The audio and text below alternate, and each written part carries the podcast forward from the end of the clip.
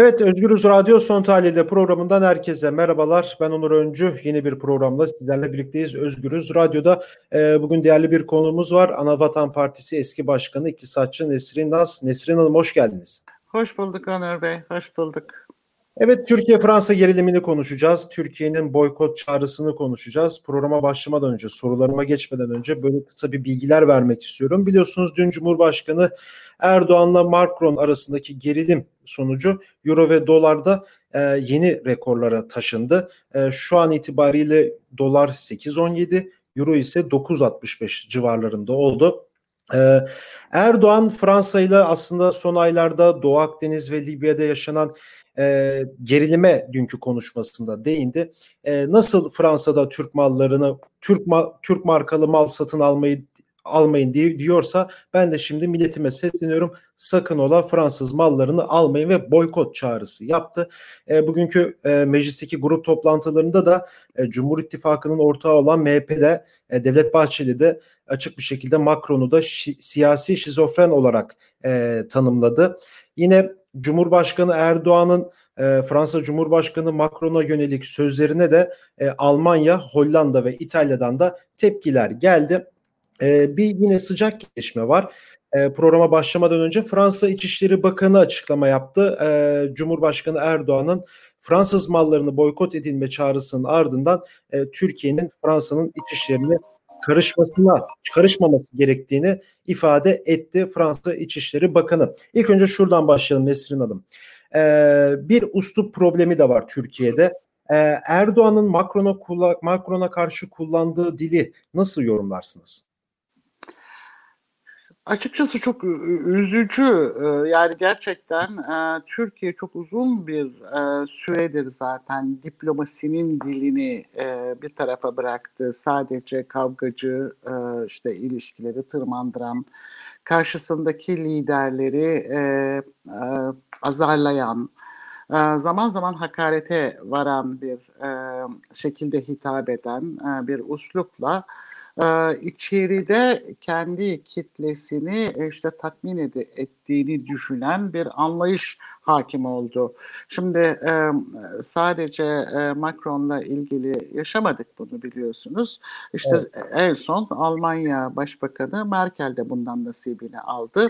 Oysa Merkel'in e, özellikle Doğu Akdeniz krizinde e, Avrupa Birliği'ni yumuşatan tavrı, Türkiye'yi bir şekilde e, e, şeyde masada tutmak için e, o şeyi çabaları, bütün bunları e, düşündüğünüz zaman Merkel'e yönelik olarak siz faşistsiniz, işte evet. siz Nazi zincirinin son halkasısınız gibi e, kavgada dahi söylenmeyecek şeyleri e, söylemek. E, bu bu e, yani diplomasi falan filan demiyorum. Artık bu e, gerçekten e, gerçeklik algısını kaybetmek ve Türkiye'yi bir başka yere doğru çekmek e, ve bir başka yere e, hapsetmek arzusunun çok belirgin hale geldiğini gösteriyor. Bugün Bahçeli'nin e, şeyde e, parlamentoda grup toplantısında yaptığı konuşmada gene aynı şekilde Fransa'ya e, e yani artık Bahçeli'nin uslubunu şey yapamıyorum, öğrenemiyorum. Yani sayesinde biz de çok yeni kelimeler, yeni değişler, yeni kavramlar falan öğrendik e, bu yaştan sonra.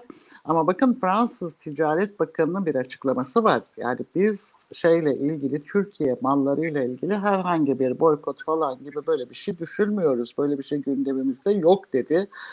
Onun yok demesine rağmen sanki böyle bir şey varmış gibi e, sürekli olarak bunun üzerine gidilmesi e, ve ağırlıklı olarak Fransa ile olan ilişkilerimize baktığınız zaman, ticari ilişkilerimize baktığınız evet. zaman yani Türkiye'nin kendi ayağını e, sıkması gibi bir şey bu. Yani e, ender ülkelerden biridir Fransa dış ticaret fazlası verdiği biz. Yani biz yaklaşık yuvarlak söyleyeyim 8 milyar dolarlık bir ihracat yapıyoruz. İşte 6.8 milyar dolarlık da bir ithalat yapıyoruz. E, yani bir dolu Fransız malı Türkiye'de üretiliyor. Üreticileri Türkiye'de sadece o marka adı altında üretiliyor. E, siz aynı zamanda o üreticilere de onları o, onların istihdam ettiği işçileri de bir şekilde bu boykotun içine koyuyorsunuz. E, yani Türkiye'nin e, otomotiv ihracatına baktığınız zaman Renault çok önemli bir şey tutuyor, pay tutuyor. Yani, yani rakamı çok e, tam hatırlamıyorum ama 3 milyar dolar civarında e, bir e, otomotiv şeyi var, ihracatı var Fransa'ya Türkiye'nin. Bunun ağırlığı e, Renault. E, Renault o yan e, şeyi, ortağı. E, hadi onları da bıraktık bir tarafa. E, şimdi Türkiye'nin iletişim haberleşme e, uydusu TürkSat 5A e, bu e, Fransız bir şirket tarafından yapılıyor ve 30 Kasım'da fırlatılacak. Yani şimdi Fransa ile boykot etmek sizi rahatlatabilir, tatmin edebilir politik olarak. İşte sizin seçmeninizden 3-5 alkış almanıza ya bravo reis işte bak herkese kafa tutuyor, dünya lideri dediğin böyle olur e, şeyi getirebilir. Ama sonunda ee, on binlerce hatta yüz binlerce insanın ekmeğini kaybetmesine yol açar. Yani şimdi günümüz dünyasında bu tür e, ilişkilerde e, buna e, çok e, dikkat etmek, hassasiyet göstermek lazım. Devlet adamlığı tam da bunun için devlet adamı diyoruz. Şimdi Cumhurbaşkanı e, Cumhurbaşkanı olduğu andan itibaren o devlet adamlığını e, hiçbir şekilde e, benimsemedi. Daha doğrusu şunu söyledi yani hep e, bütün adımlarıyla ve e, sözleriyle e, devlet benim dedi. Hep yani işte e, 14. Louis gibi devlet benim ve ben ne dersem devletin esası odur dedi. Daha sonra yanına işte Bahçeli'yi de alınca bambaşka bir devlet yapısı karşımıza çıktı. E, işte e, aslında bir şey söyleyeyim size.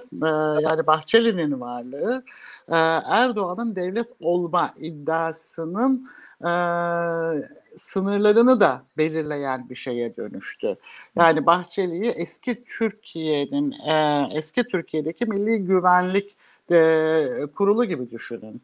Yani devletin güvenlik sınırlarını çiziyor, devletin beka problemini e, tarif ediyor ve AK Parti'ye onun içinde siyaset yapma ve siya onu meşrulaştırma e, görevini veriyor. Yani böyle bir e, devlet anlayışıyla yönetiliyoruz. E, dış politikaya gelince dış politikayı da işte Erdoğan devlet benim ben ne dersem e, şey dış politikada ona göre belirlenir ve oluşur diyor. Burada temel sorun muhalefet. Muhalefet halen Türkiye'de mevcut siyasi iktidardan bağımsız bir devletin var olduğunu, bir devlet aklının var olduğunu, kurumsal bir devletin var olduğunu varsayarak hareket ediyor. Oysa böyle bir devlet yok. Yani o dış politika, devletin dış politikası da yok bu nedenle. Erdoğan'ın dış politikası var. Erdoğan ve Bahçeli'nin dış politikası var. O, o dış politikayı da onların günlük ihtiyaçları, günlük siyasi ihtiyaçları e, ya da güçsüzlükleri belirliyor. E, şimdi bu çok da tehlikeli bir durumdur aslında. Yani e, işte bütün şeyi polis, yargı, e, bu, bu gibi güçleri elinde tutan bir iktidarın e, meşruiyetini yitirmeye başladığını hissettiği ve zayıflamaya başladığını hissettiği an aslında o ülkenin yurttaşları açısından son derece tehlikeli bir andır. Yani biz maalesef bu tehlikeli anın şeyinde eşiğinde bulunuyoruz. İşte bu son yaşananlarda e, bunu çok net olarak gösteriyor. Hadi her şeyi bu tarafa bir tarafa bırakın.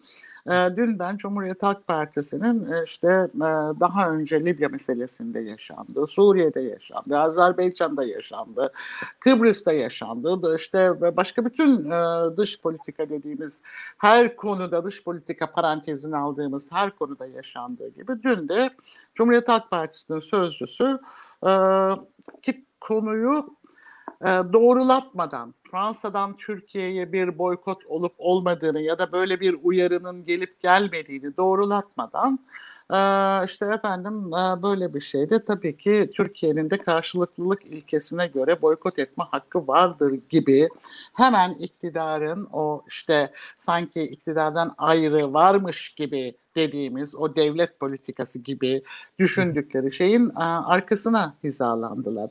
Bizim temel problemimiz bu. Temel problemimiz siyasetin alanını iktidarın işte MHP ve AK Parti iktidarının e, yerli milli e, işte terörist, iç düşman, dış düşmanların içerideki uzantıları gibi bir takım kavramlarla çizmeleri, bunun içine aldıkları şeyi e, şey, siyaseti, hapsettikleri siyaseti e, orada sürekli olarak kendi yörüngelerinde tutmaları. E, muhalefet bu, bu bunu kıramıyor. Muhalefetin yapması gereken önemli şeylerden bir tanesi bu ezberi bozmaktır. Şimdi sizin programınıza gelmeden önce şeyi dinliyordum. Ruşen Çakır'ın bir yayınında e, Ekrem İmamoğlu ile yaptığı e, röportajı yeni baştan bir izleyeyim dedim. Aslında size bir şey söyleyeyim mi? Yani muhalefet orada Ekrem İmamoğlu'nu aday gösterirken e, aslında iktidarın ezberini bozdu beklenen isimleri, öngörülen isimleri, bütün bunları konuşulan isimleri e, hiçbirini aday yapmayarak ha, herkesin ya nereden çıktı, e, nasıl olacak bu iş dediği bir kişiyi aday göstererek çok büyük bir risk alarak e, bu oyunu bozdu ve kazandı. Şimdi bundan sonra aslında izlemesi gereken yolun ne olduğunu e, zaten kendisi yaşayarak gördü. Ama buna rağmen konu işte e, dış politikaya geldiği anda e, birdenbire muhalefetin aklı başka bir tarafa gidiyor. Efendim işte bu devletin e, arkasında durmamız gerek. Arkasında duracakları bir devletin olmadığının, bunun bir e, AK Parti, MHP iktidarının e, arkasında hizalanmak olduğunun farkında değiller. Tabii bir başka meselemiz de şu. Şimdi e, siyasetin alanı e, aslında o kadar daraltıldı ki Türkiye önemli ölçüde siyasetsizleştirildi. Şimdi siyaset devre dışı kalınca siz konu, e, sorunlarınızı hangi yol ve yöntemle çözeceğinizi tartışamıyorsunuz, konuşamıyorsunuz bile.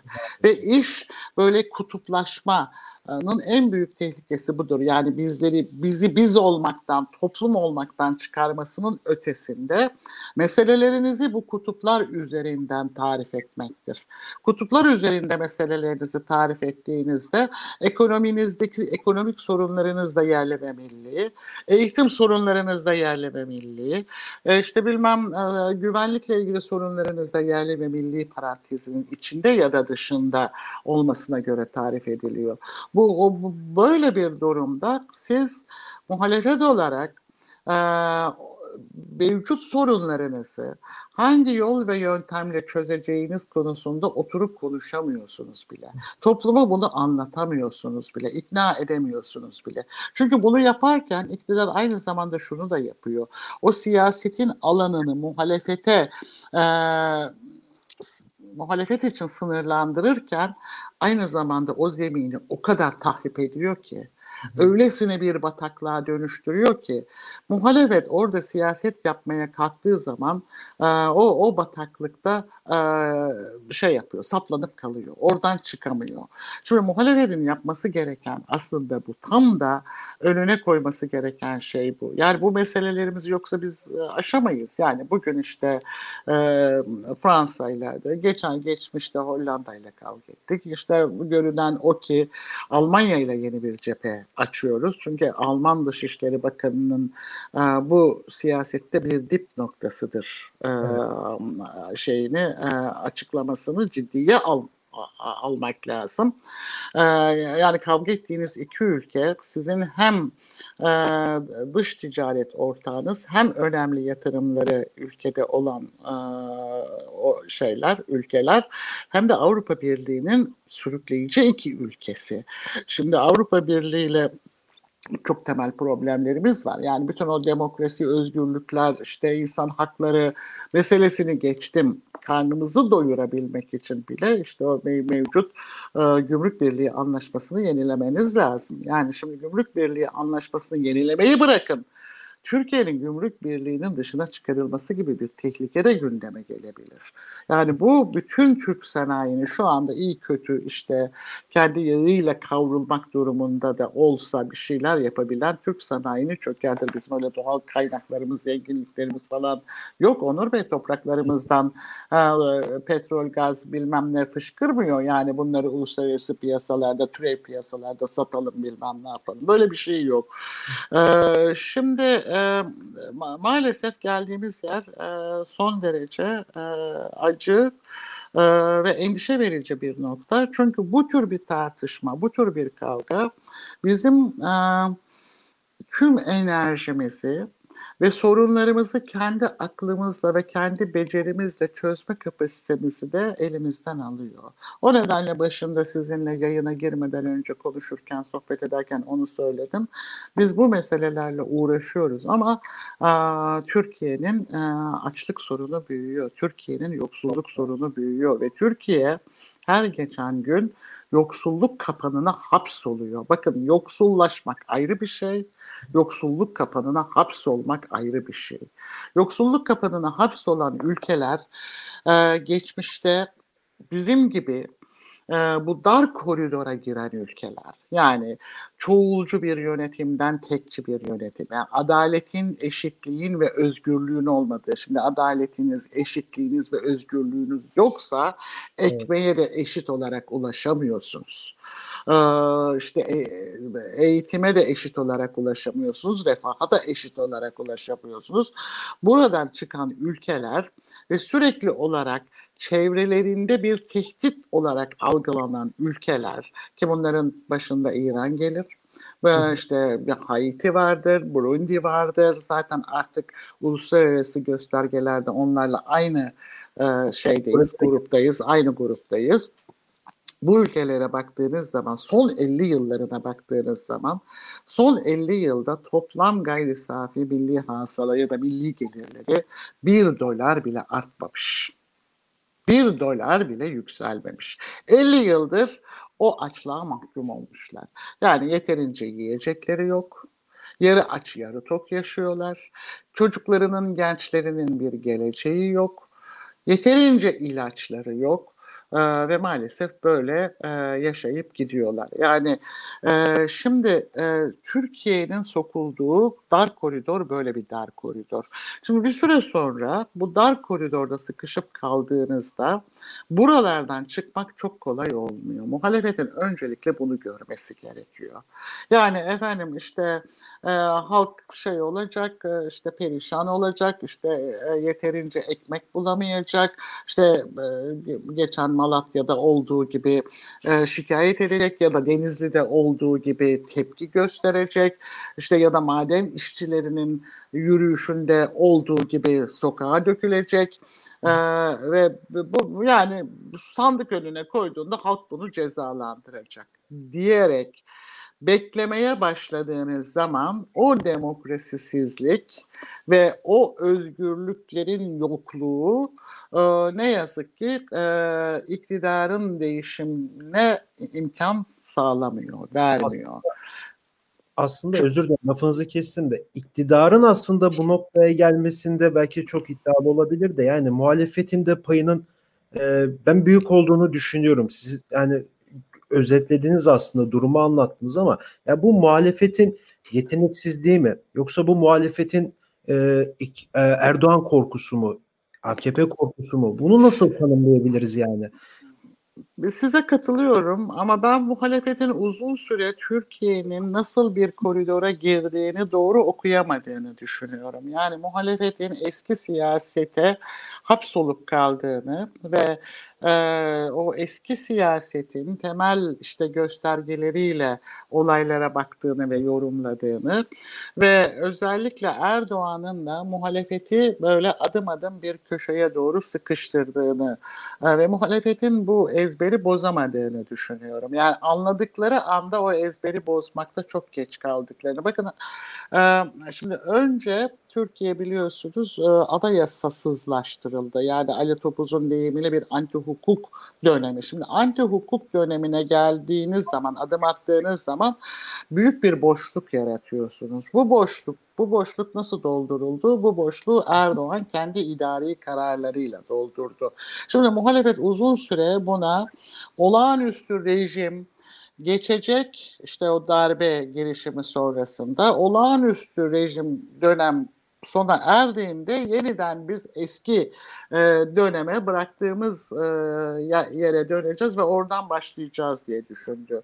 Ama o, o süreç içinde o boşluğu idari kararlarını ve Cumhurbaşkanı kararlarıyla doldurarak kendisi iktidar alanını sürekli olarak genişletti. Sonra e, şeyi e, ülkenin gündemini e, işte ekonomi gibi işte ya da dış politika gibi Türkiye'nin geleceği gibi eğitim gibi sağlık gibi bir takım şeylerden e, uzak tutmak için e, bir temel göstergeleri e, okunamaz hale getirdi temel göstergeleri okunamaz hale getirdi derken ben iktisatçıyım biz şu anda ekonomiyle ilgili temel göstergeleri okuyamıyoruz.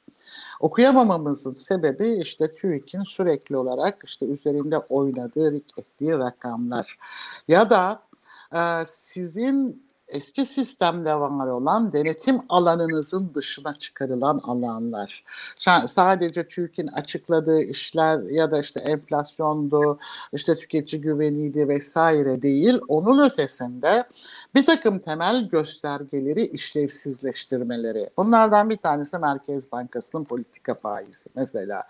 Hiçbir şey ifade etmiyor artık hiçbirimize e, olağanüstü dönemlerde kullanılan olağanüstü politik araçlar faiz aracını olağan hale getiriyor ve o o zaman siz sinyalleri doğru okuyamıyorsunuz. E, borçlanmayı izleyemiyorsunuz. Çünkü hazine sadece hazine borçlanmıyor. İşte varlık fonu diye bir şey çıkardılar. Bir de oradan borçlanıyorlar. Bunu takip edemiyorsunuz, denetleyemiyorsunuz. Meclisin bütçe denetim yetkisini büyük ölçüde elleri, elinden aldılar.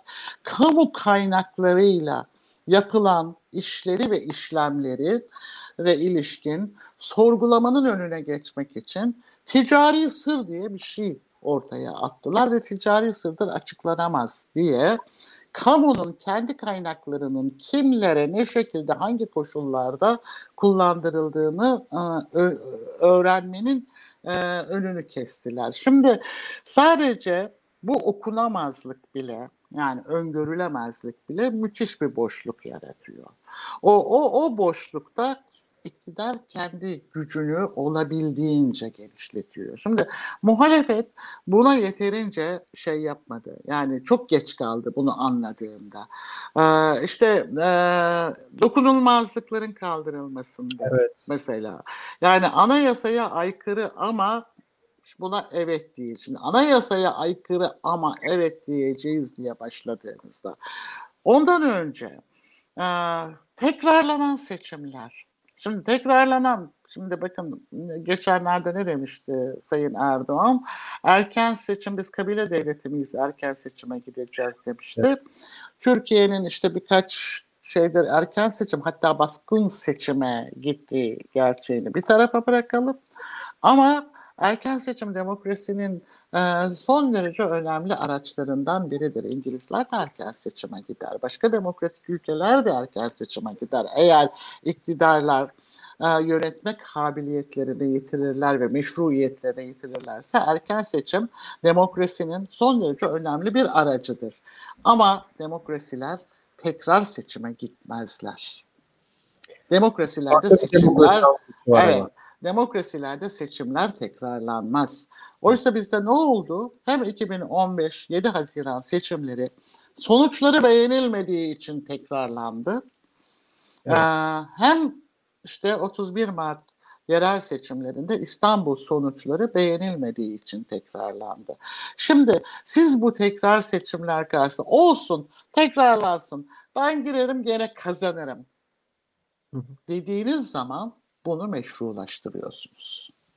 Meşrulaştırıp çok önemli bir silahı aracı onun eline veriyorsunuz. Şimdi muhalefetin bu yani şey vardır bunu e, ya Türkçe karşılığı tam böyle oturmuyor ama moment of truth derler ya. Yani o o şey anlardır. Yani öyle anlardır ki orada o tavrı almanız gerekiyor. O tavrı almadığınız anda sonra ne yaparsanız yapın bunu telafi edemiyorsunuz. Şimdi Evet. Yani muhalefetin temel problemi bu. İkincisi muhalefet şu anda da işte mevcut şeyi e, yani bu e, sorunları aşabilmek için e, ortak temel önceliklerde ve temel ilkelerde uzlaşma konusunda e, halen e, çok önemli adımlar atamıyor. Hı hı. Ve zannediyorlar ki ee, yani seçimler e, işte sandık önüne koyunca halk bu koşullara sinirlenecek, e, işte benim karnım doymuyor diyecek ve oylarını vermeyecek. Karşınızda bu şekilde gidecek bir iktidar yok maalesef. Bu şekilde bir iktidarla mücadele, böyle bir iktidarla mücadele edebilmeniz için tüm siyasi partilerin, muhalif olan kendi muhalefet diyen siyasi partilerin bir ortak akıl, temel öncelikler e, etrafında uzlaşması ve halka bu güveni vermesi gerekiyor. Bekir Ardır bunu çok güzel anlatıyor. Diyor ki şimdi sizin eğer şeyiniz yani evinizi değiştirmek istiyorsunuz taşınacaksınız bu evden ama yeni bir ev bulmadan taşınmazsınız. Şu anda kamuoyu araştırmalarında gördüğümüz şeyin sonucu budur. Yani hem iktidar oy kaybediyor ama muhalefet de aynı şekilde eriyor ve kararsızlar e, ve e, oyunu açıklamayanlar yüzde otuz altıya falan çıkmış. Yani bu korkunç bir şey. Bu korkunç. Yani bu şu demektir. İnsanların siyasetten umudunu kesmeye başladığını. Başta söyledim ya siyasi zemini öyle bir bataklığa çeviriyor ki o bataklıkta siz siyaset yapmaya, siyaset e, konuşmaya başladığınız zaman aman canım bu da onlardan bir farkı yok diyor ve bütün itibarını siyasetin bir çözüm yeri, çözümün adresi olma şeyini elinizden alıyor. Çünkü halkta itibarınız ve bir karşılığınız kalmıyor. Muhalefet bütün bunları çok geç gördü. Telafi edebilir mi? Edebilir. Bu, bu önceliklerde bir araya gelip tüm demokratik sivil toplum kuruluşlarını e, yan yana getirebilirse ve birlikte bir demokrasi, özgürlükler, eşitlikler ama bütün bunları anlatırken de bunların ekmek meselesi olduğunu, aş meselesi olduğunu, iş meselesi olduğunu yani sadece işte bazı aydınların ya da bazı gazetecilerin ya da bazı yazar çizer takımının işte kendilerini daha rahat hissetmeleri için bunların üzerinde sürekli olarak durdukları bir mesele olmadığını, kendilerinin birebir aşlarıyla, işleriyle, çocuklarının geleceğiyle ilgili olduğunu anlatabilirlerse ee, ki ben anlatabileceklerini düşünüyorum. Çünkü bugün o aday, bakın uzun süredir kamuoyu araştırmalarında biz adaleti alt yerlerde görürdük adalet talebini. Şimdi en öncelikli sorun olarak e, adalet yukarılara çıkmış durumda. Çünkü adaletsizliğe uğramamış hemen hemen hiçbir kesim kalmadı. Maalesef. Bunu yapabilirler, bu imkanı yapabilirler. Ama artık karşılarında Son bütçe tasarısını da e, dikkate alarak söylüyorum bunu. Çünkü orada da biliyorsunuz şey diyor artık bundan sonra kaynakların hangi şeye e, şirketlere, nerelere, hangi projelere tahsis edildiğini soramayacaksınız, öğrenemeyeceksiniz bu detayları. Yani milletvekilleri de öğrenemeyecek. Bizim adımıza denetleyemeyecekler. Bu, bu, bu da bize şunu gösteriyor ki e, mevcut iktidar kamunun tüm kaynaklarını kendi elinde toplayarak kendine yakın bulduğu kesimlere dağıtarak daha dar bir çevreye, giderek de daralacak bir çevreye dağıtarak iktidarını sürdürme peşinde. Bu, bu bunun siyaset biliminde e, karşılığı kartel devlettir. Bu tür devletler kartel devletlerdir. Bu tür devletlerde e, bu tür devletler e, şey kuralları e, koyup de, denetlemezler. Yani kamu adına kural koyucu ve kuralları denetleyici devletler değillerdir. Belli kesimler adına çoğunlukla e, onların o belli kesimlerin temsilcisi gibi masaya oturan müzakere eden kesimlerdir. Şimdi e, bu, bunu benim gibi merkez sağdan gelen bir şey siyasetçi, iktisatçı söylüyor. Yani bunun da bütün örneklerini görüyorsunuz. Şimdi diyor ki e, yeterli verimliliği sağlayabilmek için Aa öyle mi tamam tamam krem tazminatları meselesini hallediyoruz diyor. Ya da işte maden işçileri kendi haklarını alamadığı için e, maden işçilerinin yürüyüşüne karşı maden işçilerini oturup dinlemek yerine onları bir şekilde polis gücünü kullanarak orada durduruyor. Ya da doğası tahrip edilen, HES'lerle ilgili mücadele eden e, ve kendi topraklarını korumak için e, mücadele eden e, köylülere karşı jandarmayı salıyor. Şimdi bu devlet, kartel devlet böyle bir devlettir. Yani çeşitli kesimler arasında, toplumun çeşitli işte birimleri arasında uzlaşmayı, müzakereyi sağlayacak ya da birlikteliği sağlayacak kuralları koyan ve herkesin bu kurallara eşit olarak uymasını sağlayan bir devlet değil, belli kesimler adına onları temsilen masaya oturan devlettir. Şu anda bizim yaşadığımız şey budur. Muhalefetin anlaması gereken şey tam da budur. Muhalefetin görmesi gereken şey tam da budur. Yani biraz daha e, muhalefet sessiz kalır ve sesini çıkarmamakta e, inat ve ısrarını sürdürürse e, bir süre sonra e, sesini çıkaracağı ve o sesi duyacak kimse kalmamış olabilir. Ee, evet Arslan Martin Niemöller'in sözü de geliyor burada akıllara. Ee, en son beni al ben hiç kimseye sesimi çıkarmadım ama en son beni aldıklarında da çıkaracak ses yoktu. Ee, o evet. aşamayı geçtik Onur Bey. O aşamayı geçtik. O aşamayı çoktan geçtik. Yani onu biz 2017-2018'de falan geçtik. Şimdi böyle bir kartel devletle yüz yüzeyiz. Benim buradaki muhalefete söylediğim şey şu, demokrasi öyle bir şeydir ki ee, geçenlerde Amerikan demokrasisiyle ilgili çok güzel bir tanım vardı. Yani biz demokrasimizi yeniden kazanmak zorundayız diyor Amerikalı bir siyaset bilimci. Biz hep demokrasiye diyor musluktan akan su muamelesi yaptık. Yani çevirdiğimiz zaman akıyor. Oysa öyle değil. Şimdi yeniden kuyuyu kazmak, kuyudan kovayla o suyu çekmek, oraya işte bir elma basma tulumba koyup yeniden onu o, şeye e, halka ulaştırmak zorundayız diyor. E, şimdi demokrasiler böyle bir tarafta kaldıklarında öyle şey kalmıyorlar ve gidiyorlar yani. Tekrar geri getirmek, e, re, re, reanime etmek kolay olmuyor demokrasiyi. Ne yazık ki dünyadaki gelişmelerde biraz böyle. Aslında çok da şey yapmak istemiyorum. Çünkü e, yani her dönemin şeyine baktığınız zaman, aydınlarına baktığınız zaman işte 30'lu yıllar okuduğunuzda, 900'lü 1900'lü yıllar okuduğunuzda herkes kendi dönemine ilişkin yaşadığım en kötü dönem ya da işte e, bundan daha kötüsü gelmemiştir dünyaya diye biraz narsistik bir bakış açısı belki ortaya koyuyor ama e, yani ben siyasetin içinde de bulundum. Siyaset de yaptım. E, Türkiye'de hakikaten e, böylesi öngörülmez e, ve hesap edilemez e, bir e, dönemi hatırlı ve korkutucu. Herkes için korkutucu.